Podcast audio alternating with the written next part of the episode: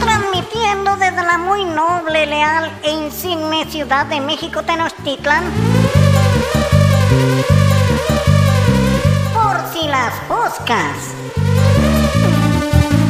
Podcast dirigido por un par de moscas que te llevan por los chismes y las anécdotas de la historia y la restauración en México.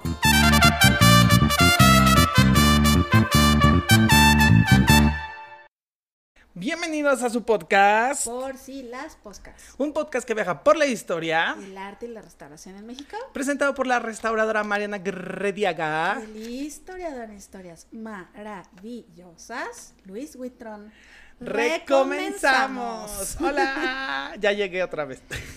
¿Ya llegaste a donde estabas, Ya llegué a donde estaba. Me parece bien, oye. Sí, no, andaba con un proyecto muy padre que ya te conté y Ajá. que próximamente esperamos invitar a varias de las Ajá. personas que hicieron este proyecto bien padre. Súper bonito, súper bonito. ¿Y tú cómo estás? Yo bien, ya pues contenta de regresar a conectar el micrófono. Exacto, exacto. Ya es nuestro último podcast del año, ¿verdad? Sí. Y quisimos hacer el podcast del año último para que, pues mientras usted está pelando la, la, la, la zanahoria, no, no, no lleva Las, zanahoria. las uvas. Las- Mientras le pela las uvas y le quita las pepas. Ay, hijo, qué suerte. Si usted, le- si, si usted se hace el- eso en la cena de año nuevo, tuvo una gran cena de año nuevo, ¿no? No, yo usé zanahoria para la ensalada de manzana, pero no, no lleva No lleva zanahoria. zanahoria. las- Bueno, las manzanas. Las manzanas. Ajá. Y pelar la uva pasa.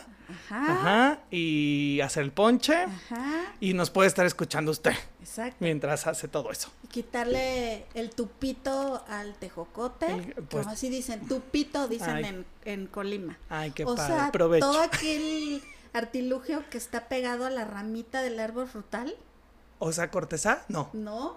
O sea, ya ves, la manzana tiene un rabito. Sí. Eso Sí. es el tupito. Ah. El tejocote tiene un Rabito. chuchito, un rabito. Es el tupito. Ay, qué padre. Así dice, ya de los colimotes ¡Qué como son. ¿ah?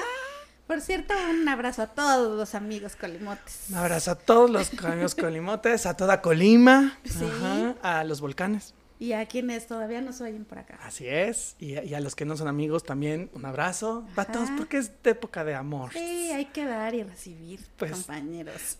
Por eso hay que quitar el tupito y poner el tupito. Pónganselo y quítenselo. el Quíteselo, tupito. arránquenselo a, que- a, a la fruta que usted desee. Hoy tenemos un tema bien padre para cerrar el año y que sea el último podcast de este año. Que es, ¿Cuál es el tema, Mariana?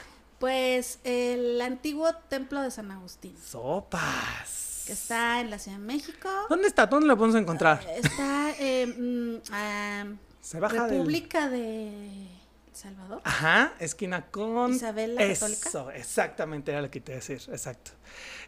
¿Cómo llegas allá? Pues ¿Pides un baja- Uber? Te subes, puedes llegar en Uber o te bajas en el metro. Isabel, la Católica, Católica. exacto. Caminas por Isabel la Católica como si fueras coche. Ajá, Y luego llegas a la esquina de es- República del Salvador y por ahí hay un Sanborns que tiene un mural bien loco. esa plaza del Samos del Mural Loco Ajá. tiene unas cosas increíbles. A ver, ¿Sí? tú- a ver, tú dime del mural, cuéntame del mural. Pues, mira, no sé nada de ese mural, pero paso muy seguido por ahí últimamente. Y me llama mucho la atención porque tiene una fuente y tiene como unos personajes estilizados. Y supongo que es como de la corriente de estos muralistas de la última generación, ¿no? Ajá. O Gorman y toda esa bandita. Ajá. Porque tiene como ese estilo, pero yo soy muy inculta y no tengo ni idea de quién es. Ok. Pero puedo averiguar o tú me puedes sacar de la duda. Sí, esa plaza está rarísima. Esa plaza fue originalmente el convento de, de monjas capuchinas en la época colonial. Unas monjas pobres, tan pobres, pero tan pobres que vivían en la extrema pobreza porque era parte de su voto, pero eran muy, muy pobres. Y hay crónicas que dice eh, que tocaban la campanita cuando ya no tenían comida. Y les llevaba Y comida. les llevaba a la gente comida. Órale, Ajá, eh, cuando las exclaustra Juárez, pues demuele el edificio que no, no era gran cosa. Y se construyó una como vecindad después, como medio porfiriana, en donde llegó a vivir la familia de Carlos Slim. Ah, y luego ya Carlos Slim se lo queda. se y lo queda. Exactamente. Y conserva una casa, de hecho conserva dos propiedades, y en una de ellas hay un retablo de papel. ¿Qué qué? un retablo ¿Pero se puede de ver? papel. Sí. Es una. ¿Por qué nunca me Es una cosa. Pensé que lo conocías. Es una cosa loquísima. Pero no, o sea, en- tienes que entrar al edificio. El edificio es como abierto. Ahora que vayamos al Palacio de Minería, vamos. Sí. O sea, entras como al edificio como un restaurante que hay ahí como una cosa ahí rara, como a la cochera del edificio del siglo XIX, al lado de esta, de esta plaza de, que tú dices de la del, de la del mural, y hay una reja. Y eh, detrás de esa reja, que es una reja colonial, bueno, aparenta ser una colonial, hay un retablo de tres cuerpos y tres calles que es de- co- apare- o sea, lo ves y dices, esto es madera dorada policromada y sea, ¿es ¿verdad? barroco? Y es papel hecho con papel periódico y la reja está hecha de palitos de madera y cartón. Oye, pero es colonial también. No, lo ¿es hizo. arte moderno? Ajá, pero lo hicieron de arte moderno, estilo barroco de papel. Cuando yo levanté el papel, porque hice el análisis, la lectura en algún momento, y me dejaron entrar y empezamos a sacar calas para identificar el material. O sea, yo me quise echar para atrás, dije, no puede ser posible que papel. Pero ¿y de qué época es? 1995. ¿En serio? Quien lo hizo, hizo una cosa muy fregona. Muy fregona. Órale. Tú ves la reja y parece de metal. Y es papel. Qué bonito. Es Ay, increíble. Pero ese, saliendo de ahí, cruzan y llegan a San Agustín. Sí, por cierto, regresando al tema, ¿no? Ah, eh, ¿Qué nos puedes decir de San Agustín, Chulis? Em, pues, a ver, ¿de qué me acuerdo de la historia? Pues no, casi no me acuerdo de nada de la historia. ¿Pero te gusta el edificio? Sí, sí, me gusta muchísimo, es muy interesante. No le había encontrado como la gracia hasta que entré y lo vi así como de cerca, ¿no? Ok. Mm, ¿Por qué no debes encontrar la gracia? Se me hace así como, se me hacía como piedra sobre piedra, eh, más de lo mismo. Sí.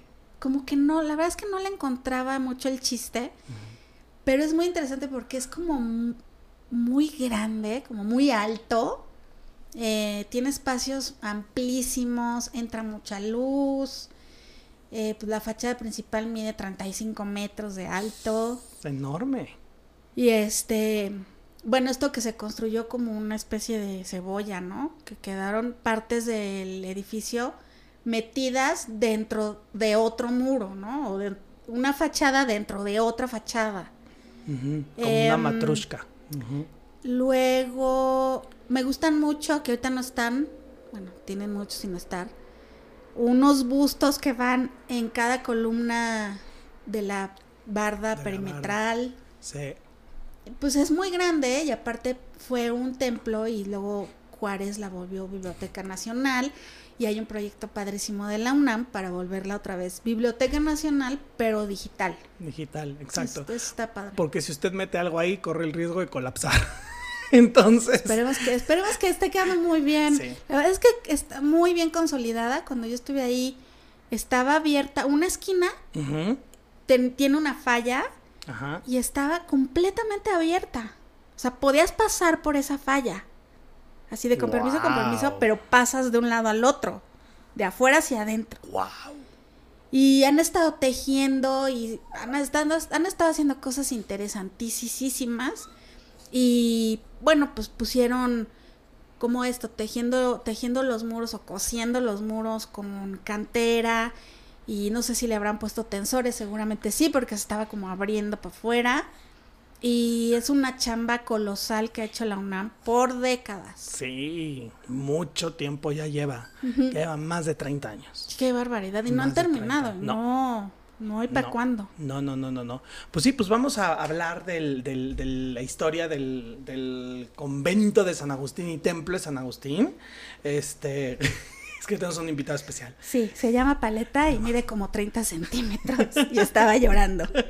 Y es muy besucón. Sí. Es muy besucón. Si oye usted un rachinido, es paletita. Pues vamos a, le voy a contar así brevísimamente la historia de San Agustín y del templo de San Agustín para que nuestros podcasteros. Ay, mira. no. Ahí está. Paleta le dice a Luis que si lo puede cargar. Sí, sí, sí. A Ven ver, Paleta, ve ven con Luis. acá. Perdón, Ándale. amigos. Vente para acá, ándale. Sí, sí, sí, sí, sí. sí. Ay, el preciado. Anda, anda, sí, sí, sí, sí, sí. Pues yo les voy a contar un poco la historia rapidísimamente de San Agustín, en el, eh, de- de- como del edificio, para que cuando lleguemos a la parte de Mariana, en donde ella hable de la restauración que hizo, porque, a ver, más bien, empecemos con eso, ¿no? Tú, tú restauraste, ¿qué restauraste y cuándo? En la fachada principal Ajá, y la restauramos en el 2016. en el 2016, ¿ok? ¿Cuánto tiempo fue, duró el, el proceso? Ay, no sé, creo como tres meses tal vez, tres o cuatro, por ahí. Ah, fue rápido. Sí, sí, sí, Sí, éramos una bandotota, ¿eh? Sí, totalmente. Pero sí, como cuatro meses. Ok, sí, la verdad es que está súper padre. Este, a Mariana me invitó a treparme y 35 metros. de 35 altura. metros y qué bonito la ciudad se ve a 35 metros. Así es, bueno, pues el convento San Agustín es el convento de la Orden de los Agustinos. Nada más como dato cultural, San Agustín nació en el año 354 en el siglo IV. Y la fundación de la orden fue en 1244. O sea, la orden de San Agustín es una orden que no funda el santo. A diferencia de los dominicos, que los funda Santo Domingo, de los franciscanos, que se lo funda San Francisco, los agustinos eh, son fundados pues un montón de tiempo después de que, por, menos casi mil años después de que el, el señor se pasó a morir. Eh, su virgen es una virgen muy importante porque aquí tiene, la mamá de San Agustín es la primera monja de la iglesia católica, Santa Mónica. Y entonces Santa Mónica se llama Santa Mónica y, y ella es la monja. De hecho, la palabra monja viene de Mónica. ¿A poco? Ujú, así es. Ella fue la primera que dijo eh, Girl Power en la iglesia. Así que también voy a fundar mi orden de monjas en el siglo IV. Estoy hablando del 350 y 60 y O sea, tantos. espérame, me, o sea, me perdí. Ajá. ¿San Agustín es hijo de una monja? No, San Agustín es hijo de una señora. Ajá. Haz de cuenta que estamos en Europa en el siglo IV, los años 360. Ay, qué horrible, Sí. no había baño. O sea, no, exacto. Bueno, de hecho, en Europa es Hipona. Hipona es el norte de África. Ok. Ok, entonces ahí va feliz, ¿no? Hipona, romano, San Agustín, que era politeísta romano, y a la mamá se le aparece un ángel. Esa es una versión. La segunda versión es que a la mamá se le aparece la mismísima Virgin Mary, Mother of God, y le dice a Mon, a Mónica, le dice, toma un cinturón. Y le da un cinturón. Yo no sé para qué agarra cinturón, no se le dijo, no sé para qué, pero ese cinturón dice, ah, perfecto, entonces ese es el regalo que recibe ella y va con su hijo, Agustín, y le dice, te conviertes al cristianismo. Y el hijo seguramente le hace mucho caso a su mamá, dice, sí, un poco como Constantino, que Sí, su mamá sí, Elena, sí. muy similar la historia. Y entonces se hace la orden, bueno, la, es, es que no es orden, es el grupo de hippies de los a- seguidores de Agustín porque no había iglesia todavía, una cosa muy rara. Y entonces, este, ya se hace como toda la orden posteriormente, a la- después de mil años después de esto. Órale. Entonces, la, los agustinos usted los identifica porque traen un cinturón negro, que es el Que es el cinturón que le dio La- María, la, Virgen Ah, la Virgen mamá. María. La advocación de los agustinos es el Nuestra Señora la Consolation. Ok. ¿Ok? Y entonces trae un cinturonzote. Y entonces ya pasa la Nueva España, se hace la orden de monjes, la orden de monjas, ¿no? Paula de los, de los paulinos, Jerónimo de los Jerónimos y Mónica de los agustinos son las primeras órdenes de monjas. Y entonces ya se la orden hacia el año 1244 ujú, y llegan a la Nueva España en el año 1533. Son los terceros en llegar después de los franciscanos y de los dominications ok. llegan ellos. Y cuando llegan, pues se les dan muchos terrenos y mucho todo, ¿no? Y llegan estos cuates y dicen, vamos a fundar un convento. Estos cuates fundan un convento con una cantidad de desvío de fondos, con unos chanchullos económicos y con un señor conventazo tan gigantesco que el propio rey de España escribe en una carta al virrey O Mendoza. sea, la suavicrema de aquel La entonces. suavicrema de aquel, dijo, me le paras la construcción. Porque, y cito al rey, están construyendo un convento con muros de plata. O sea, de ese nivel. De ese nivel. Así la Qué corrupción. barbaridad. Sí, no, completamente. No, no, no, se está, se está. El, el asunto es que pues les paran la obra, ¿no? Pues obviamente. Y hacen una iglesia muy linda, pero con techos de madera, como estaban en esa época. ¿No? Un poco como la Catedral de Tlaxcala o la Catedral de México, ¿no?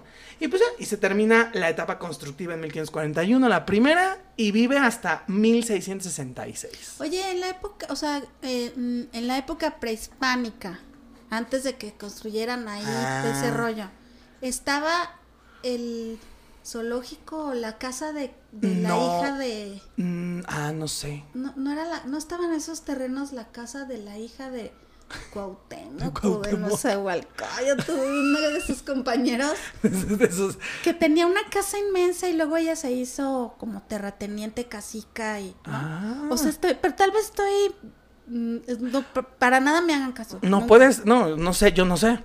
Yo no sé, yo sé que la casa del zoológico no. La del- estaba más para el para Palacio Nacional No, había, es que había tres. ah Uno por Palacio Nacional, que era de Moctezuma. Pero luego otra, la Casa de las Fieras, que era donde está hoy la Torre Latino. ok Y hay un tercero, que es como el aviario, pero también tenían enanos, de Moctezuma, y es donde hoy está Bellas Artes. ok Entonces, esos son los tres registros que yo tengo. Pero de los lugares como de animalitos o de como atracciones. Am, el, probablemente la casa a lo mejor sí era de ella, pero el, el terreno era muy fangoso y casi no había nada construido en, la época colon- en la época prehispánica, según lo que yo tengo. Cuando construye el edificio se empieza a hundir, como todo en la ciudad. Y lo empiezan como a tratar de arreglar. Y en 1666 se quema. Y adiós techo Adiós todo.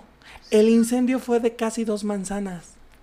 El incendio fue una cosa así de, de- de- que duró tres días. ay no es cierto O sea, había tanto ahí, todo se, o sea, todo dejó se una, como dice la, la, la cumbia, está la salsa de se quedó dormida, apagó la vela y pumba, o sea, así todo ardió Troya, bueno, ardió San Agustín. No. Tres días, las crónicas dicen que duró el mentado incendio tres. Pero hay una historia bien padre de esto. Resulta que hay un señor que se llamaba Juan de Chavarría Valero. Juan de Chavarría Valero era un señor que era muy rico, muy poderoso, muy todo, y era el patrono de la orden de San Agustín, era como el mecenas, era como uno de los señores ricos que daba dinero y que gracias a su dinero se había construido parte de un este gigantesco convento, porque era prácticamente toda una manzana, y luego vamos a ver que se extiende a dos, usted te cuento eso. Y entonces cuando se está incendiando, este señor dice, no, por Dios, no. Y entra a la iglesia en fuego, así, tun, turun, tun, tun, turun, y agarra la custodia donde está el verbo encarnado. Estoy alzando paleta para ejemplificar la custodia.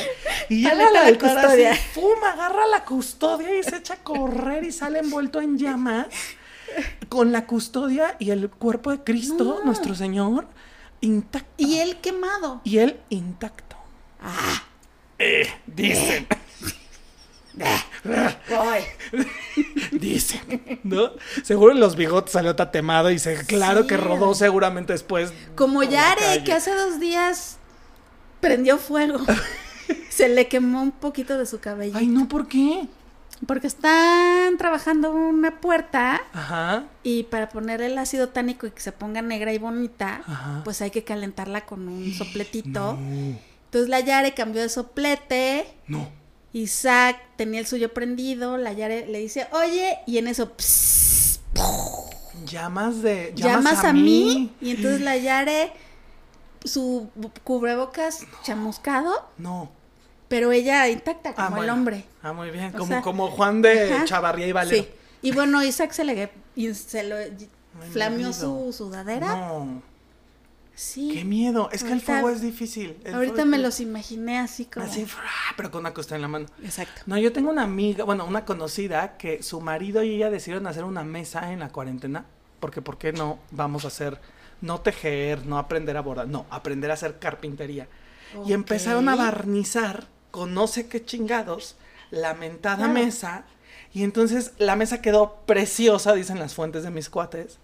Y de pronto algo en la cocina vuela No. y se prendió la mesa y se prendió el departamento Oye, y se redujo a cenizas el departamento. Así de ese tamaño. Me imaginé como de estas bebidas coquetas Café irlandés o Exacto. Te preparo un Dragon Slave. Nebulosa azul. y Un Alfonso 13 flameado. Ándale, Y, y, y ardió Y Troya. se, acabó- se les acabó todo. Todo. Pero ellos salieron intactos Sí, con la custodia en la Con mano. la, con la custodia en la mano. Y los vecinos muy enojados porque ardió el departamento. Sí. Así le pasó a los frailes. Sí, y es que eh, tiene mucho que ver porque ¿con qué preparas la madera de los techos de madera? Con brea. Sí, claro, pues tienes que ponerle algo para que no se tuerza y son aceites y pues, Exacto. sea, imagínate, se le ha de haber caído la vela a alguien. Se incendió a lo mejor un dosel. O y- igual y también el piso era de madera. ¿no? por supuesto, ¿no? Y entonces nada más es cuestión de que llegue a un retablo o Sí. una artesón de techo o un piso preparado con brea, aceites, lo que sea, para que arda y no hay manera es de una pararlo. cadenita. No hay manera de pararlo. No hay forma. Lo único que días. no se quema pues, es la piedra, aunque se pone toda negra Toda y negra. pero... Y entonces ahí se perdió todo. Se perdió todo. Y todavía hay un relieve por ahí, en una de las fachadas, de, de por ahí de atrás. De los que quedan De los- incluidos. Ajá. Sí, sí, sí. Hay un retablo donde están dos man, un relieve como un nicho de piedra donde hay dos manitas Sí, agarrando la es. custodia. Y es en recuerdo de Juan Chavarré y Valero que salió tan tan tan tan tan No tan tan. Sí. Sí. Ok. El llamas a mí del ¿cómo se llamaba ese? El Iron, no, no es el, ay, soy pésimo. No sé, yo para- tampoco. Soy de superhéroes no sé pésimo. nada. Bueno, el que se prende. Sí. Flash. Flash. Batman. El Batman, Spider. el Batman rojo, el Batman de fuego. Flash. Ese, ok, ese del siglo XVIII. Y ya. Entonces con- empiezan otra vez a construir el mentado edificio porque pues... Y los frailes se agarran de ahí. Para volver a ser ricos trans, Pero, transotes. pero ahora no el edificio de una manzana, sino de dos manzanas. Oye, pero el edificio tenía, estaba construido lo de afuera de piedra. Pues mucho de madera. Ok, Sí, techos, pisos, sí, mucho, mucho, mucho, mucho. De esta, sí- de esta arquitectura de madera del siglo XVII que no nos queda nada porque la mitad se quemó y la mitad se perdió en la terrible inundación de cinco años de Sí. 1629. Sí. Entonces, pues se pudre y se acabó, ¿no? Por eso vayan a Lima. En Lima ven todo. Yo sí voy. Eh, Voy a ir en, no sé, en marzo. Sí, vamos, nos vamos. ¿Vamos? Yo te acompaño. Órale, te órale, va, órale, va. Porque ahí está esa arquitectura de madera que nunca se perdió porque, o Cusco, porque no se hunde, no hubo inundación. Claro. Entonces, bueno, como que regresando al cometa, se construye el, el nuevo edificio y los frailes dicen, de aquí somos, órale. Vamos, pues, ¿no? A, eh, pues, gastar, pero a gastar. Grande. Y se hace un convento lo doble de grande, que de hecho la manzana de adelante era el antiguo, compran los terrenos de la manzana de atrás y se hace un monstruo de edificio que los frailes piden Ay, el es donde está el permiso puentecito. del puentecito. Bueno, estaba. estaba para conectar Mm. el módulo A con el módulo B y le echan tres, dos campanarios en la portada que hoy ya no están y que uno de ellos era más alto que las torres de la catedral. ¿En serio? Son dos cuates, no se andaban con pedazos, no, no, unas son unas cosas, no, no, unas. Eh, el arco, el arco que dice Mariana se mantuvo hasta 1868, 28, perdón, cuando los líderes de la independencia dijeron, esto es un monumento al colonialismo y al poderío de la iglesia, así que va para afuera. Aunque hubiera estado bien padre, la neta, pues que se conservara ahí para poder ver. Ay, los cohetes. Ay, los cohetes. Dije, Es paleta, que es que año está nuevo. rompiendo? Es año nuevo. Y bueno, llegamos al siglo XIX y entonces fue muy grande el edificio y muy alto el edificio y muy chulo el edificio y era gigantesco, enormísimo. El convento de San Francisco también era muy grande. El Santo Domingo era muy grande y demás. Y llega nuestro santo de nuestra devoción, San Benito Juárez, en 1863 y manda a la fregada en línea directa a todos, todas y todes los religiosos y se van a la fregada. Y entonces el convento lo lo Fraccionan, exactamente. Lo fraccionan, el convento va desapareciendo, la casa de novicios o la no sé qué cosa, el refectorio, bla, bla, Que es la parte de atrás. de aparte de atrás y de al lado, donde hay un hotel hoy, que es el Ah, Hotel claro, San porque además sí se ve como que está rebanada la piedra ahí. O sea, no se ve como una esquina. Exacto. O como que acaba una casa y empieza otra, sino que se ve todavía la piedra ahí mal cortada. mal cortada porque fue a la Sí. pues a lo malo. A golpe. A golpe, tal cual. Y entonces destruyen un montón de cosas. El, se echan para abajo los campanarios. Ok. Y se demuelen completamente. Uno grandote y uno chiquito. Por eso ya no los vemos. Y entonces, eh, ya cuando el gobierno compra la nave de la iglesia, que ahorita vamos a hablar de esa nave, ¿no? Mariana va a hablar de esa inmensísima y muy, muy inspirada en San Agustín de Roma. Eso me lo dijo Ale Leiva en algún momento. Muy padre ese dato. Ahorita, ahorita volvemos a eso. Y en algún momento, eh, este predio, ¿no? Se lo, se lo queda el gobierno. El gobierno liberal. Y el gobierno liberal, el predio de la iglesia, conserva una capilla, que es la capilla lateral. Y el gobierno, de la- el- el- gobierno liberal dice, ¿sabes qué? Que se haga un poco algo. O sea, en, en algún momento, primer momento, no saben como qué cosa pueden hacer. Y en algún momento, cuando ya se va tomando muy bien la- las decisiones, ¿no? Es como de, ah, pues vamos a hacer este. ¡Ay! Mi paleta. Vale. Se atoró con mi, se atoró con mi pantalón. Seguro te la está masticando. Paleta, no. Ay, mira, paleta, aquí hay un. Mira, mira. Y entonces. Ahí está. Entonces, deciden hacerlo biblioteca. Y llega el señor llamado Eleuterio Méndez y Vicente Heredia, arquitectos porfirianos, con toda la rimbombancia de que elegancia la de Francia y Haussmann y. Y de pronto dicen: ábreme un vano ahí, un hueco allá, un hueco allá, una ventana, una esta, una la otra, ta, ta, ta, y empiezan a destruir la estructuralidad. Quedó divino, Ok. precioso, unas ventanas divinas de muerte, preciosísimas que ya quisiera yo en mi casa, pero destruyeron la, la estructuralidad del muro, de muros que soportaban mucho peso por abrir ventanales. Y el edificio se empieza a vencer, obviamente, y entonces deciden cubrir el edificio con una capa, que es lo que se llama Mariana, una capa externa, ¿no? Muy, muy a la francesa y muy haussmanniana, que es el proyecto se inicia hacia 1868 y termina en 1884. Y ahí es donde se demuelen las dos torres frontales, se destruyen muchos relieves, uno de la Guadalupana que estaba en la portada lateral que da Isabel la Católica Divina, se- vale para tres cosas, y deciden rescatar dos relieves, dejar intactos. El de la capilla terciaria, que era un Cristo, muy bonito, que hoy ya no vemos, y el... Pero sí existe. Pero sí existe, porque quedó gua- Y tiene quedó policromía, tapiado. además. Qué policromía Ah, es impresionante. y el de San Agustín que tú restauraste. Entonces, les gustaron. Pues es que, pues claro. es que están increíbles. Están increíbles. Sí, no sí, nos van sí. a tirar, ¿no? Y entonces deciden como cambiar la fachada y le construyen como un cascarón a todo. Y queda hecho ya el edificio que hoy vemos más o menos. Le rebanan la linternilla, destruyen una cúpula de la, cap- de la capilla lateral, hacen un jardín, tiran la barda, ponen la nueva barda, ponen a Sir Isaac Newton y a todos los grandes pensadores Sí, sí, sí. humanistas, porque ya adquiere esta identidad un poco laica y de Estado, ¿no? Que es lo padre. Y pues ya, o sea, ahí, y ahí acaba, ¿no? Entonces, esta transformación, ¿no? Pos- posteriormente se extiende y quedaban, les repito, el- la portada más o menos el relieve intacto del patrocinio de San Agustín, que ahorita vamos a hablar de él, y eh, la portada de la capilla lateral. ¿No? Más adelante, hacia 1884, se decide cubrir la portada del lateral del, del Cristo y se cubre. Y ya nada más queda la de, pues la del San Agustín, pero como dice Mariana, si uno se asoma por adentro, entre muro y muro, Pero, o sea, Se una ve. cosa así como ¿cuánto de tiempo? perfil. ¿Cuánto tiempo, cuánto, perdón, cuánto espacio hay como entre estos? Si eres gordo, ya no lo ves. Chin, ya no. Mira, haz de cuenta, entras por la puerta de entradita y si volteas para arriba hay como un cielo raso. Ajá. Si lo quitaras, Ah, desde ahí podrías ver al Cristo.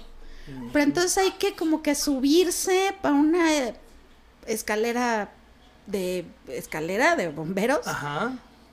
y, y lo ves de perfil, de lado, porque Claro. no lo puedes ver de frente. O sea, un, un metro es mucho. Wow. Sí, de verdad es nada. ¡Wow! Y es muy hermoso y tiene policromía.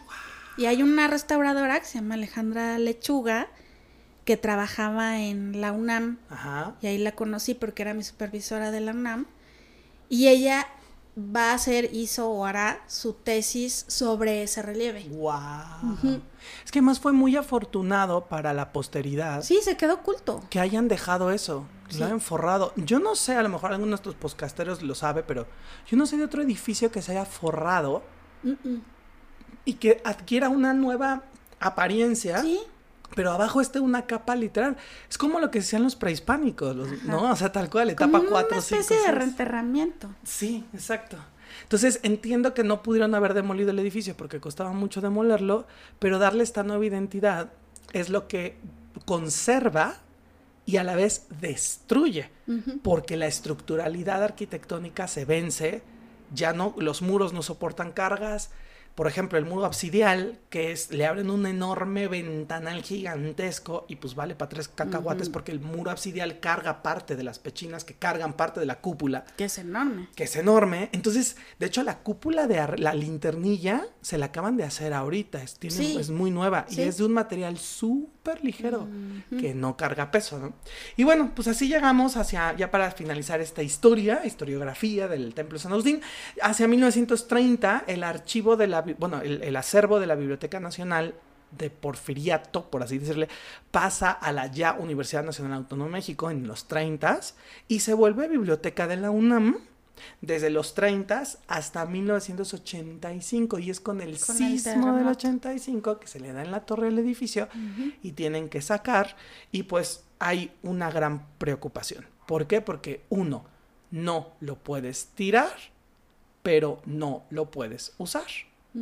Platicando con Ale Leiva, que es, fue mi, mi tutora de doctorado, es una investigadora de la UNAM que se dedica a los sistemas constructivos, ella decía que ella encontró en algún momento los, los planos y, y- ve, o sea, los muros, el mismo arco que estamos viendo hacia arriba está construido por debajo como cimiento. Ah, sí me habías dicho eso. Y es una cosa increíble, Sí, es un sistema romano increíble. de construcción, ¿no? sí. Entonces, eso es lo que ha mantenido, según su hipótesis, que el templo se medio conserve, pero claro, ok, las jambas y los arcos sostienen la nave, ok, va.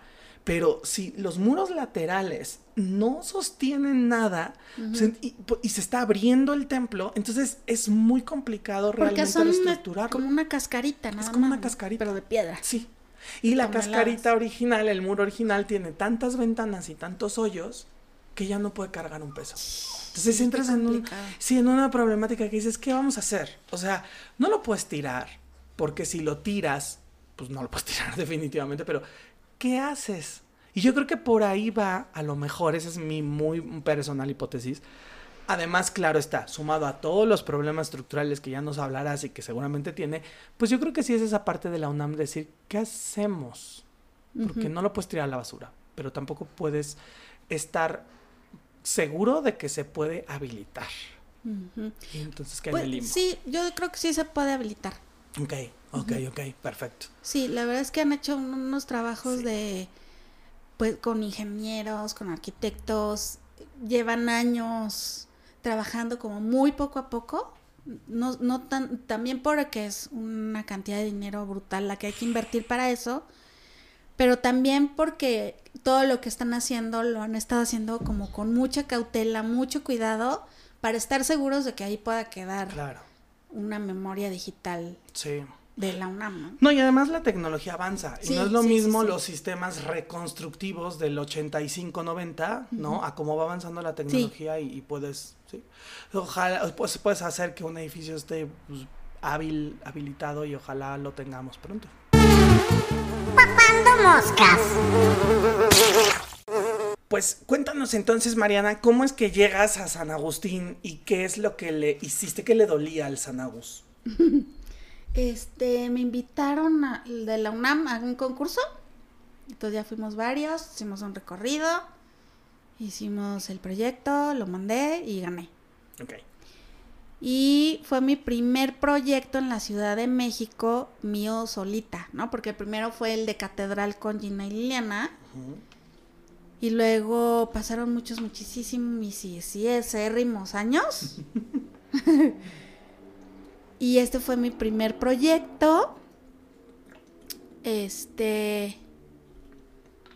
Carlos López, alias el burro, me ayudó mucho. Porque sí, yo me sentía así como medio perdida. Porque, pues, todo mi equipo estaba prácticamente en Colima e Iguala, ¿no? Entonces no tenía como gente entonces él me, me prestó a sus técnicos así super estrellas. Y este, pues sí, la verdad es que me, apoyó muchísimo. ¿Cuánta banda se armó para restaurar el, Híjole, a ver, éramos uno, dos, tres, cuatro, cinco, seis, siete, ocho. Pues yo creo que éramos como diez. Ok. ¿Y esos diez iban a limpiar qué parte de, de la... Pues mira, los, los deterioros, así, tiene, tenía miles de deterioros. Por ejemplo, un chorro de intervenciones anteriores, cemento, cosas así. Eh, muchos microorganismos y entre los que incluye este cosa que se llama Black Cross, que es una costra negra que algunos dicen, y yo y creo que sí, así es, es hongo con contaminantes. Entonces se crea ahí una costra espantosa y muy complicada de quitar. Ok. O sea, cochambre gacho. Una cochambre, pero a la vez con vida. ¡Guácala! o sea, ¿te contesta? Sí. Yak. Dice, no me voy a ir. Ráscale y no me iré. Fue la administración anterior. este. Pues un chorro de suciedad, capas y capas y capas de hollín y de polvo y así. Okay. Eh, de eyecciones, bueno, no más bien guano de aves, Ay, qué muchísima caca de paloma, nidos de paloma, eh, manchas rojas, manchas de como de muchos colores, muy ah. extrañas. Em, ¿Qué más? Pues, ah, bueno, pues mucha abrasión, tocas la piedra y mucha arenización, ¿no? Se viene como la, pues la arena que está, que forma la piedra, porque ha perdido sílice, porque eh, el viento lleva piedras y entonces la va como lijando, ¿no? Claro. A través de los, pero, años. Pero tengo una duda, ¿esto que dices dónde estaba? ¿En la piedra del siglo XVII, XVIII, que sería? Ajá. ¿O en la cortecita externa del XIX? Este... ¿O en las dos? No, pues en las dos. Órale. Sí, sí, sí, sí, sí. Mm. Mientras más antigua es la piedra, pues está más intemperizada y tiene más daños. Entonces va perdiendo como la capa superficial, ya sea porque empieza a haber una cosa como una exfoliación y luego se empieza como a separar en láminas la piedra y se van cayendo estas láminas poquito a poco. Sí, he visto esas láminas. Y empieza a quedar pues la arena expuesta, ya no está pulida y bonita y lisita, sino que pues cada vez tiene más, más textura va perdiendo matriz, van quedando expuestos los clastos, que son estas como piedras más grandes. Y, se van deshaciendo las, las tallas, o sea, adiós, las vas perdiendo. Y em, yo creo que los problemas más, más graves eran la pulverulencia, la exfoliación y la falta de cohesión en la piedra, ¿no? Claro, hágame esa palabra, pulverulencia. Es como como muy de mí. Pulverízame. Exacto, échate crema. Porque estás pulver, pulveri, pulverilienta. Consolídame mi arena. Oh, es un insulto. Pulverilienta tu madre. Está padre. ¿Y luego, ¿Y luego qué pasó? Y bueno, ya después de como identificar todos estos deterioros, pues claro, faltaban juntas, o sea, todo, todo faltaba, ¿no? Todo estaba bastante, bastante dañado. Paleta. Este. Y mm, lo que hicimos, bueno, pues empezamos por el, registro fotográfico, hacer pruebitas de limpieza con diferentes cosas. Ok. Eh, limpiezas. Y entonces ya luego hicimos las limpiezas químicas y acuosas. Eh, pusimos papetas como para ir reblandeciendo estas manchas negras que la verdad compiten mucho con la piedra, entonces hace que se vea todo manchado y muy sucio.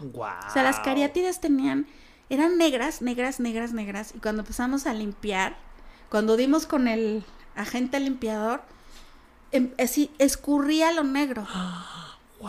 Sí, eh, fue muy impresionante. Las fotos de antes y después son increíbles. De hecho, igual luego las las subimos porque sí eh, se nota se nota muchísimo. A pesar de que todavía hay algunas manchas negras eh, que eh, se decidió ya no quitar para no seguir abrasionando la piedra, sí se limpió muchísimo. Fue increíble y uno de los chavos hizo rapel y entonces iba ahí limpiando. Wow.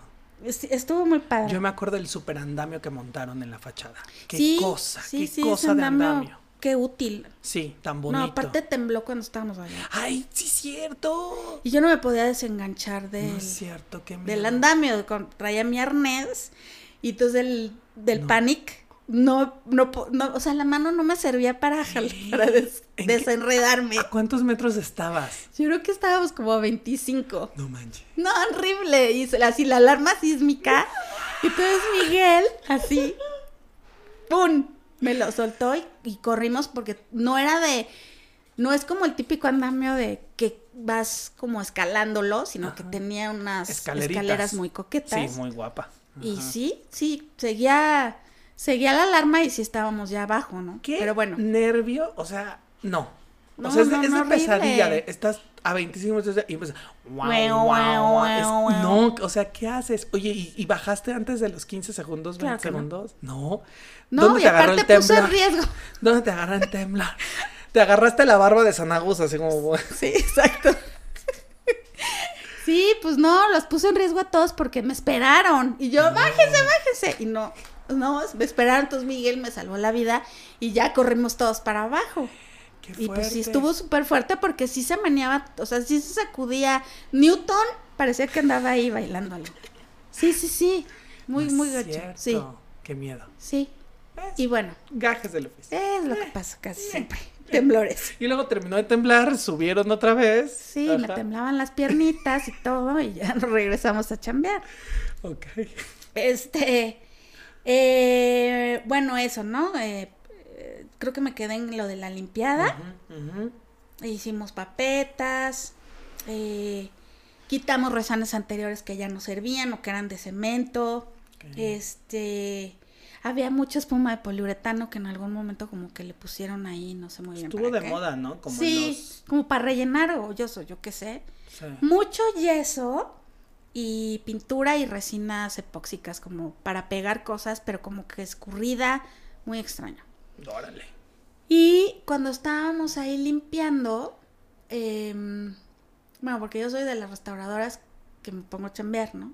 No, o sea, bueno, a veces sí voy y los visito, pero, pero sí, sí me gusta estar ahí chambeando, por, como para entender más al, al bien cultural. Claro.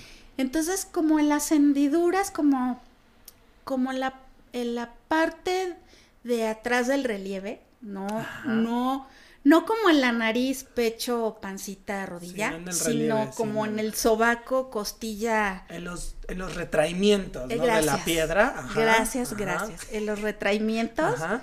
ahí me encontré aplanados que, que estoy segura que eran de cal con policromía color ocre. ¡Wow! Primero dije, no, sí, ha de ser un alucín mío, ¿no? Pero me empecé a encontrar muchos, muchos más de estos restos de policromía. Y los únicos que me encontré fueron color ocre, porque dije, bueno, ahorita igual encuentro más colores, pero no, solo encontré de ese tono. Y cuando conocí esta fachada del Cristo, la que está oculta, que tiene policromía y ¿Es que ocre? no tiene rojos, tiene ocres, creo que tiene verdes, y entonces puede ser que sí haya sido una policromía original. Claro, y el ocre por alguna razón o composición química se agarró más. Se agarró más, sí. ¿No? Y Tampoco hay muchísimo, pero sí, sí me encontré un resto como de unos 10 centímetros, bast- muy bien conservado y aparte muy, porque le meneé así como para, para Sí. ver si había que consolidarlo y no, está muy bien agarrado, pues no le cae agua en esas partes Por eso se conserva. y ahí están muy bien conservados. Y ahí luego hay otros muy, muy pequeñitos, pero sí me, pues como que sí me hizo pensar que no era una pintura que le pusieron en algún momento, sino que pudo haber sido un resto de policromía original. Guárale. Sí. Qué padrísimo. Eso estuvo increíble. Sí, sí, sí. ¿Crees que con la tesis de esta restauradora, bueno, no sé si trabaje el capítulo de reconstrucción policrómica? No, sí, ok. porque justo me- cuando, cuando me llevó a ver este relieve, me dijo que creo que ya iba a sacar muestras o ya las había sacado, que había sido un broncón meterse claro. ahí em, para hacer el análisis de pigmentos y de y de tipo de aglutinantes y todo eso. Qué bonito. Sí, y la verdad es que le perdí la huella a Alejandra. Es una chava súper linda y una muy, muy, una chava muy brillante. Que bueno, estaría padre. Oye, sí, estaría padre buscarla y a ver si quiere platicarnos Que, claro. de esa parte. No, y claro, y hacia dónde va su investigación y todo. sí. ¡Wow! ¡Ay, qué padre! Sí, estaría bien, hay que apuntarlo. Sí, apuntemos. Apuntado. y entonces, ya como de poquito en poquito con estos meses, ¿no? Esta mancha co- cochambrosa se fu- fue cediendo, ¿no? Y fue apareciendo y, y- y- y ya fue agarrando Mira, más este relieve. Elina eh, nos dejó utilizar algunos productos que no dejan usar. ok. porque lo empiezan, los empiezan a usar indiscriminadamente y son muy peligrosos para la piedra. Ok. Y lo que sucede con este producto, que no voy a decir el nombre, no valdría ser que lo quieran comprar. Claro. Porque aparte hay versión eh, original, pirata y súper pirata. No. O sea, yo tengo aquí de los tres Ajá. y es increíble La piratería. Ajá, cómo funcionan de mal, pero a la vez bien. Ajá, sí, claro. Los piratas y el original. Qué miedo. Sí, y ese producto original lo hizo un maestro, lo inventó el maestro Luis Torres, que ya murió y se llevó la receta a la tumba. Y qué bueno que se la haya llevado. Pero tenía un socio y este señor, que es un tipazo, tipazo, Ajá. él lo vende. Ok. Pero es así como casi un secreto el teléfono de ese señor. O sea, es como comprar drogas. Está totalmente. O sea, no vas por dos de dos gramitos de coca, sino dos gramitos de Totalmente. Y ya quien quiera poner este producto, que me esté oyendo y sepa cuál es. Háblenos. favor. Y se llevaron premio. Y por favor, use guantes. Use guantes, Use use gogles. Sí, sí, sí. Este, hay que ponerlo y aparte empieza a salir un mito. No, es una maravilla. Y no lo uses si tiene tinte cobrizo rojizo del Sí, número 24 porque, se, le te- cae el pelo. Sí, como a la Yare. O sea, está, o sea, es, úsese bajo supervisión muy cañón. es que lo que pasa es que para limpiar la piedra muchas veces hay que utilizar ácidos. Pues sí. Y este ácido lo que hace es que empieza a disolver el sílice de la piedra. Por ejemplo, la piedra de, de con la que se construyó San Agustín es un tipo de piedra que se llama toba. Y es una pe- roca ígnea extrusiva, obviamente es volcánica. Y ya no me acuerdo bien, pero creo que, bueno, pues sí, es de nuestros volcanes de por acá, ¿no? Creo que son del Popo. Ok. Eh, y pues tienen muchos cristales y uno de esos cristales pues es el sílice y lo que hace el ácido cuando lo pones en la piedra, por eso es tan peligroso usarlo, porque disuelves el sílice de la piedra y lo que sucede es que se empieza a deshacer, se vuelve arena la piedra. Wow. Entonces la tocas y te llevas todas las arenas en la mano porque ya no hay nada que haga cohesión. Claro. Y este, ya me clavé bien gacho. No, no, está bien, no está bien, pero buenísimo, porque ¿cómo lo, lo usaron entonces ustedes? Ajá, entonces eh, hay que saber cuánto, ay, porque hay- o sea, lo pones, pero no lo quitas luego, luego, tiene que salir el humito, luego tal vez hay que, en muchos casos hay que cubrirlo con, con, con, plástico para que no se evapore tan rápido, dejar actuar un ratito, empezar a cepillar, enjuagar, cepillar, enjuagar más, cepillar, agua canazol, enjuagar y enjuagar y enjuagar para retirar todo eso, pero apa- aparte no, no puedes enjuagar y chorrear todo, porque entonces se ven los chorretes y se empieza a marcar toda la mugre. Entonces hay que poner como unas compresas o unas como especie como de tinitas de plástico para que ahí vaya escurriendo Ca- todo, caiga, claro. que es un poco lo que estamos haciendo ahora en el Senado. Y después de eso tienes que consolidar para restituir o regenerar el sílice en la piedra.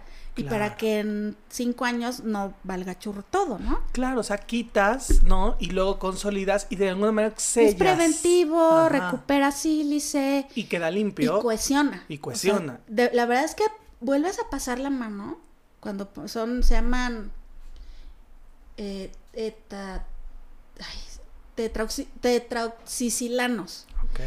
Em, lo aplicas, muchas veces con una sola aplicación se, se, va la arenización. En los pedestales de reforma la usamos. En la parte alta del pedestal estaba negra. Estaba esta costra negra de cochambre, de llanta pulverizada, soleada y vuelta a, poner. Wow. Y se limpiaban impresionante. Y, y la verdad es que puedes decir, ah, siguen negros. Pero lo que le quitas es increíble. O sea, te sale negro, negro, negro, ¿no? Pero bueno. ¡Órale! Ya me clavé ahí. No, no está, no, de eso se trata, obviamente. O sea, hay que tener como mucho cuidado de usar estos productos. El INA no los permite. Me, han, me han dado chance de usarlo tres veces en mi vida.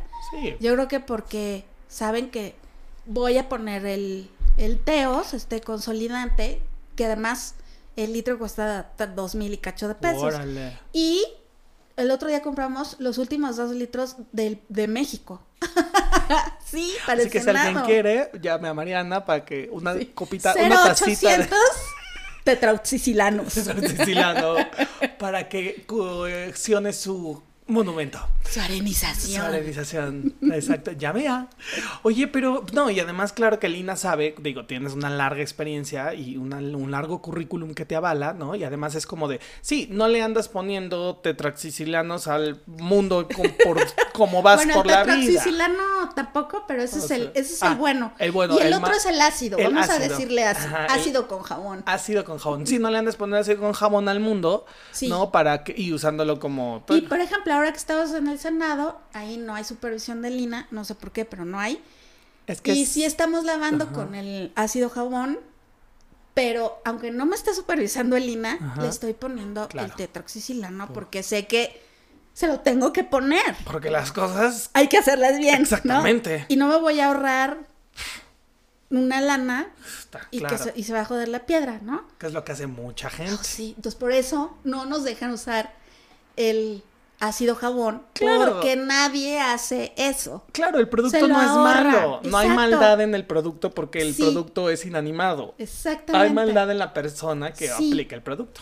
Y no hay que hacerlo indiscriminadamente en toda la piedra, sino en las manchas, ¿no? Como y localmente y con cuidado y etc. Sí, Pero el pobre monumento como cara de eh, esta Alejandra Guzmán. Sí, o sea, que pierden aparte van perdiendo la nariz el relieve y sí, quedan como Alejandra Guzmán. Sin nalga. bueno, como Carmen Campuzano, sin nariz. sí, qué cosa. Carmen Campuzano, le mandamos un beso. Sí. Chiquita, chiquita preciosa. y bueno, después de limpiar como unos locos desquiciados. Quedó bonito, quedó limpio. Quedó lo más, pues, parejo que se pudo, porque sí fue como muy complicado. Ok. Em, quitamos esto de las intervenciones anteriores. Em, y bueno, hicimos rezanes, hicimos juntas y habían muchísimos faltantes de todos los tamaños, colores y sabores.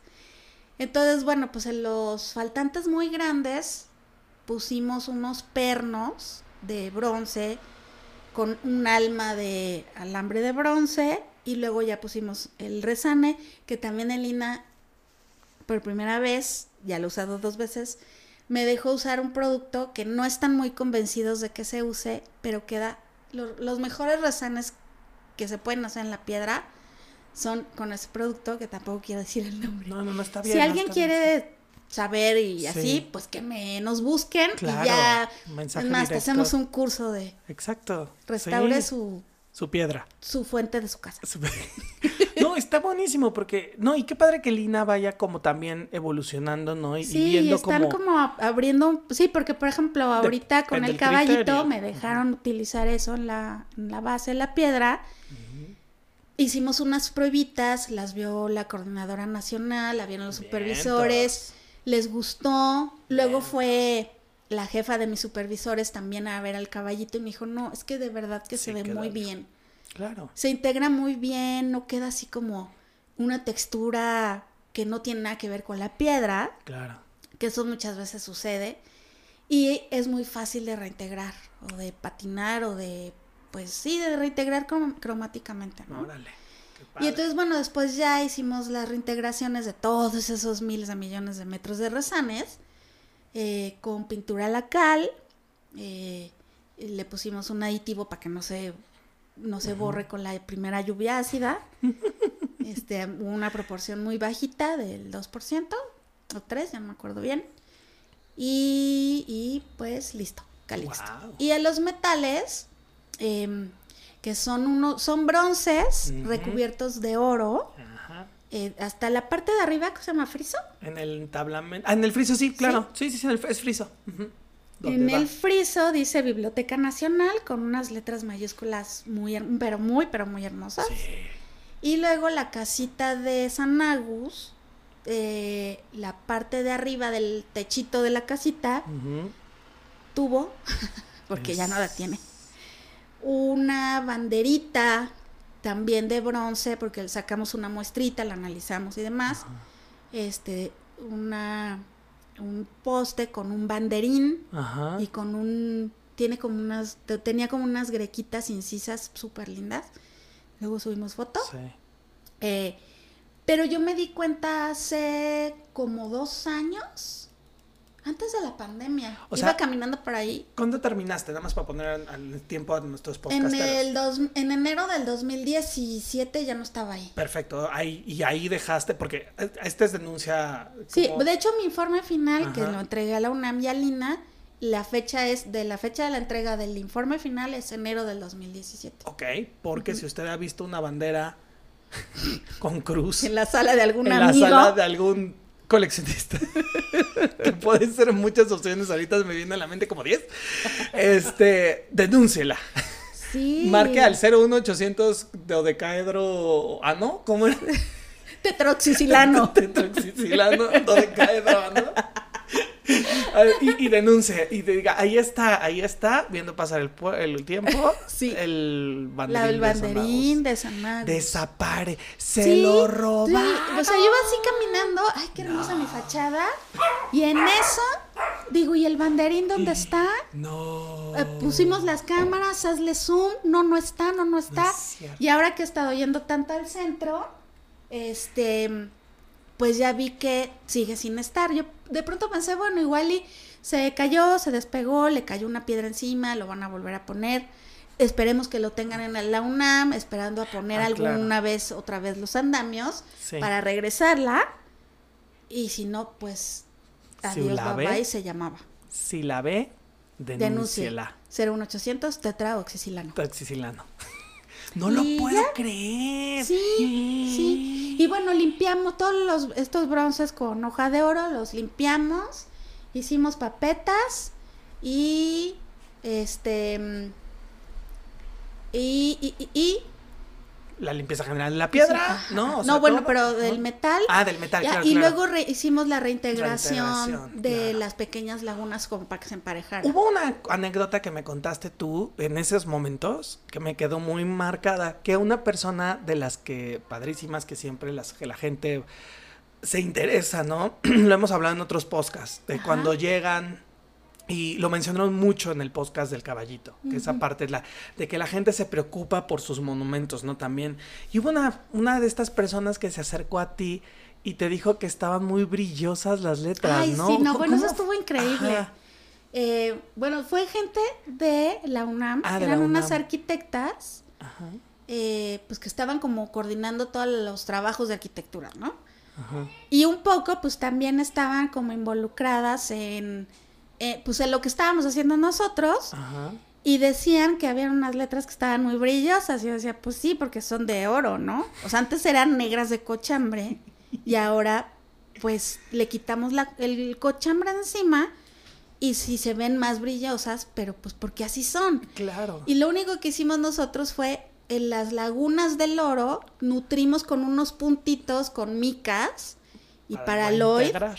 para reintegrar, como para que no se vea bonito y luego feo, como, como viejo, como Exacto. mal Eh, acabado. Ajá, re- reintegrar se refiere a nuestros podcasteros que no están familiarizados como a completar, ¿no? o Sí, sea, como sí. rellenar los huecos Sí. que, que, que, que el tiempo ha perdido y igualan los restauradores, que es de lo más difícil que se puede haber. Sí. Igualas el color, el brillo, La textura. textura, ¿no? Y no, lo, no, la idea no era así como rellenar todos las- los pequeños puntitos, sino nada más los huecos muy grandes con Exacto. faltante, ponerle tres pringuitas como para perder esa laguna dorada Claro. y nutrir un poquito, porque aparte lo ves desde 30 metros para abajo. Ajá. Entonces, pues la verdad es que no, pues yo no lo veía brillante y luego ya no me acuerdo qué pasó, creo que las tuvimos como que matizar un poquito Ok. y ya, pero habían unas que sí brillaban porque así eran, porque estaban muy completo el oro y otras estaban más incompletas. Entonces por eso también había que como regular y emparejar todo y yo lo emparejé a las más completas. En vez de ensuciar las completas, Claro. pues puse nutricolor a la incompleta. ¿no? Nada más porque traes este chip de ya limpiamos la piel, entonces ya le quitamos la mugre, ya es, es quitar mugre, no es enmugrar lo que se limpió, sino es... O sea, hay veces que sí hay que hacerlo, pero creo que en este caso merecía la pena destacar Claro, pues esas letras que además están tan altas que mucha gente no las ve. claro. No, y además, qué, qué, qué fuerte que se vuelve el, el identitario mugroso. Bueno, no, o sea, la gente no lo ve como mugroso, lo, lo, Viejo. lo- lo viejo y lo normaliza. Y no, esta iglesia era negra.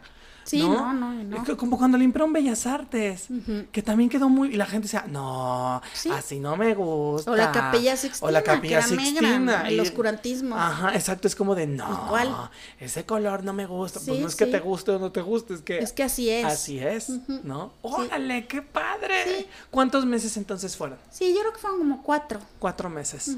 Wow. Sí, No, pues sí, sí fue una super chamba, la verdad, muy cansado de- aparte. Pero pues estuvo padre.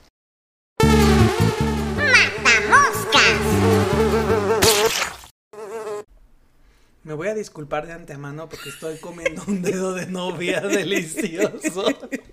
Así que si escuchan el ñam, es que soy yo. Ajá, porque Mariana acaba de dar unos dedos, un dedo delicioso. Para la dieta. Para la dieta, porque ya estamos en dieta. Porque prefirió un dedo de novia a una chela. Sí, oh, hay prioridades. En la vida hay prioridades. Disculpe usted, pero. Qué es. hermoso. Bueno, estamos en esta sección de la historia oscura. A ver, cuéntame qué historias oscuras sucedieron Eh, malévolas. Pues eh, tres, dos muy cortas. Eh, estas eh, arquitectas que como que no querían entender la justificación de por qué nutrir estas lagunas de faltante de oro, Ajá.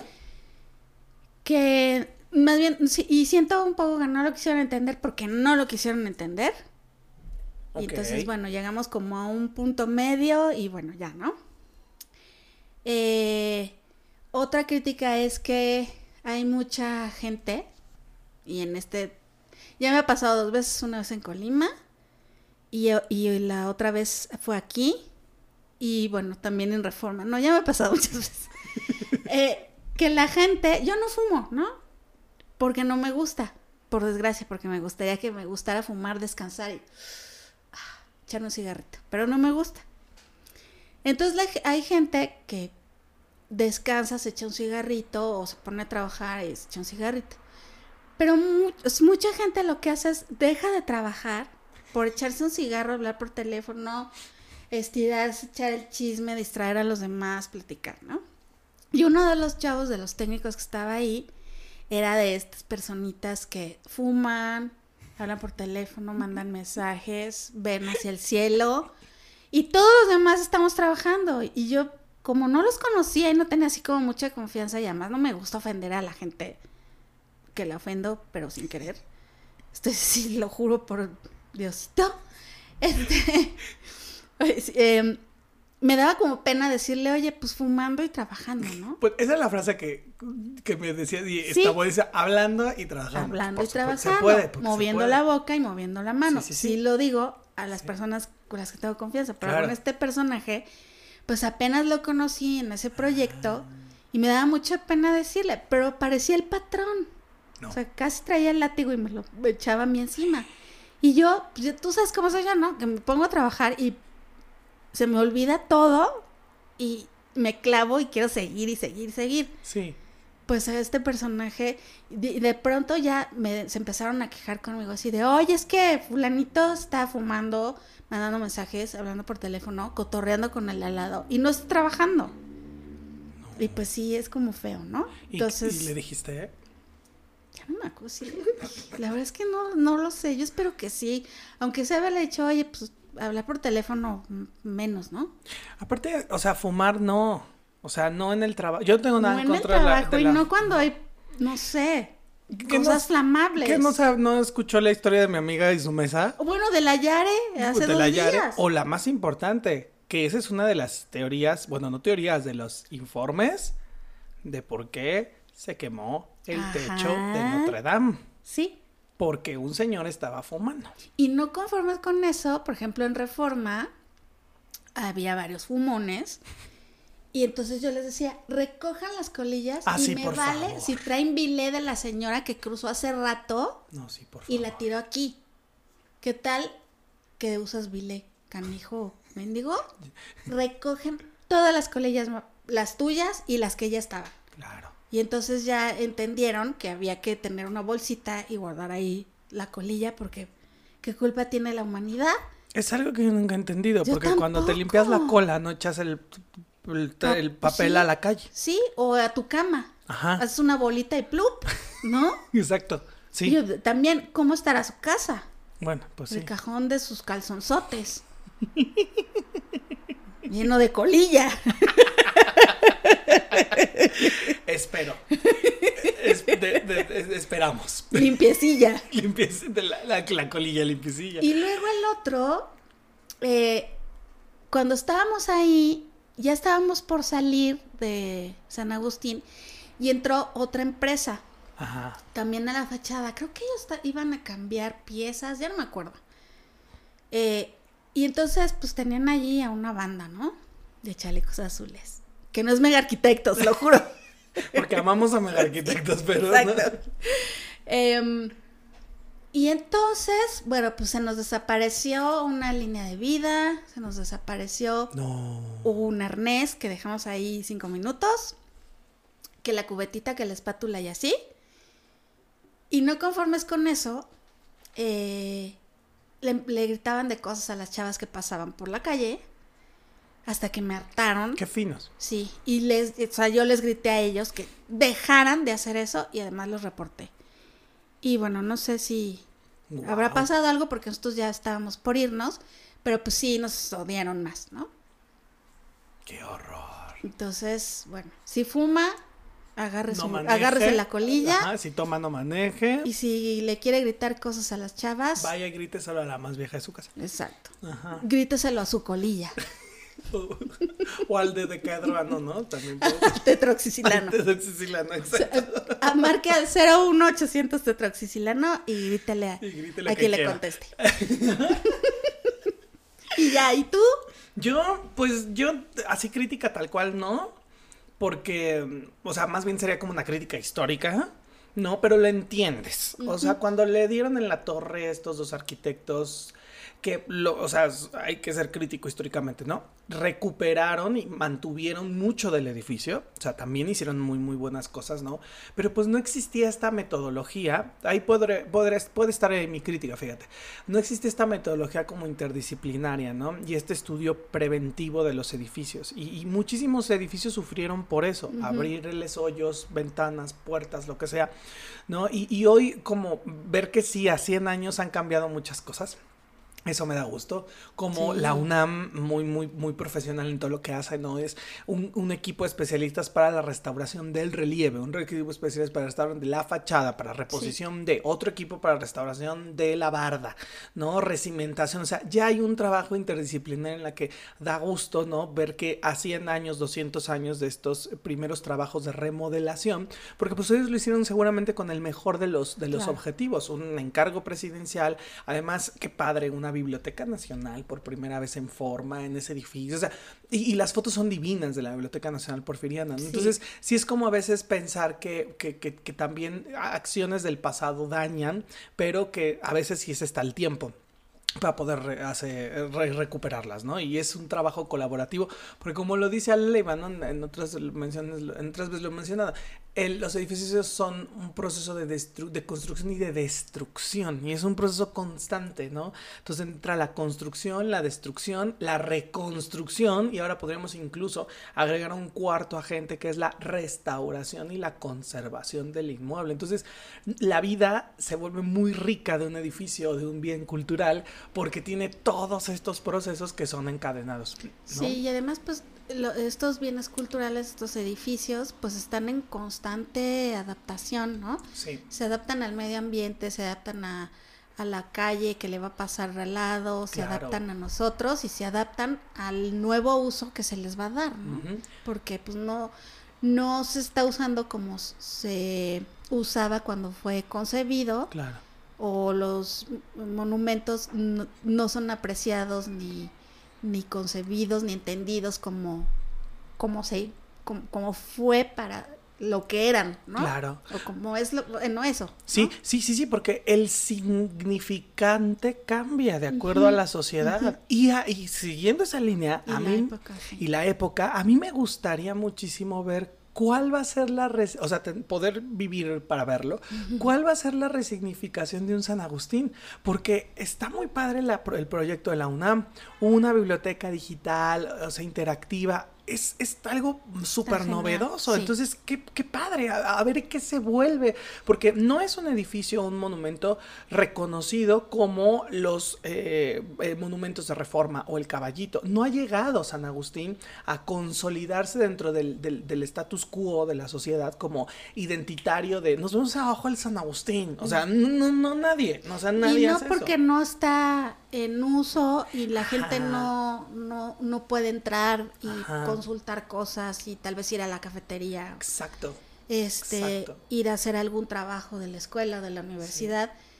No está vivo, o sea, sí, está, está como dormido, ¿no? Está esperando a que termine todo este proceso de, de restauración para que vuelva a estar en uso y además, pues sí, no, no solamente el costo de intervenirlo, sino luego el costo de, de mantenerlo como un acervo en el que la gente va a ir a...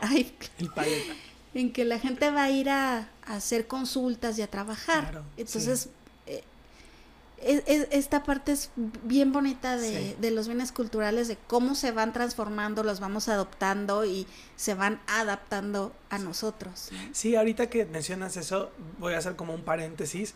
Ahora que estuvimos en lo de los 500 años de presencia judía en México, trabajamos muy de cerca con el super equipazo del el Palacio de Medicina antes Inquisición.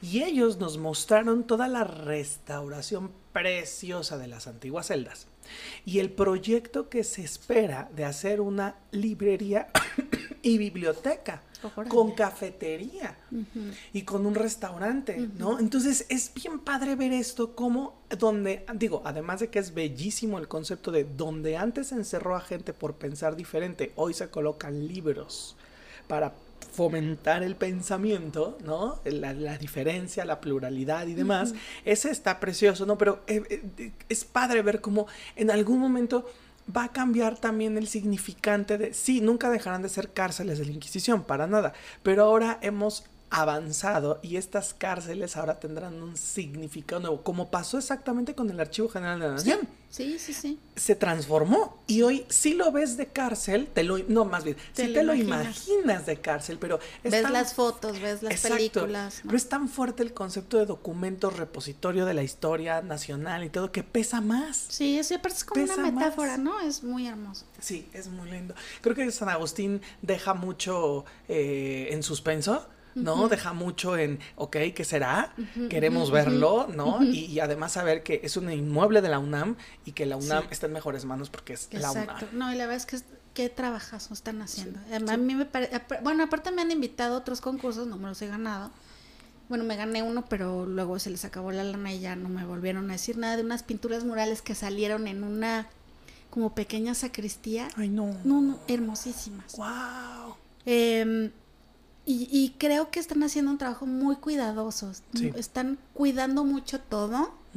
Eh, y, y, están la, la- la verdad es que la Dirección General de Patrimonio Universitario trabaja muy bien, tiene personal increíble, restauradores increíbles y, y trabajan muy bien.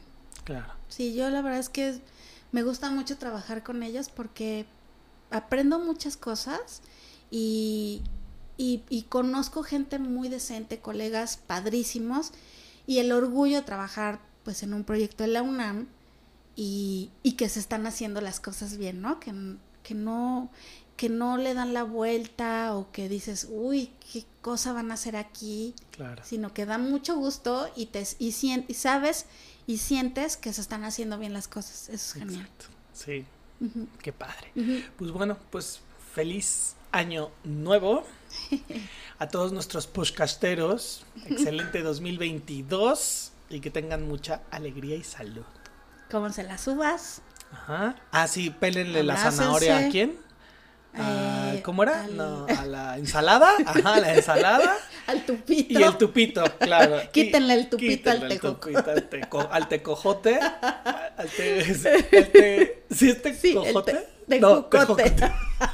Siempre me pasa lo Sí, sí, sí. con- mi bisabuela siempre decía, me da unas pendejuelas. No podía decirle tejuelas. Así pasa con algunas palabras. Tecojote, tejocote, exactamente. y pues bueno, pues nos vemos el próximo año con muchos capítulos y mucha aventura y restauración. Cuídense, abrazos, agur. Las moscas ya vuelan y se pasan a retirar. No te pierdas la siguiente emisión de Por si las Poscas Podcast.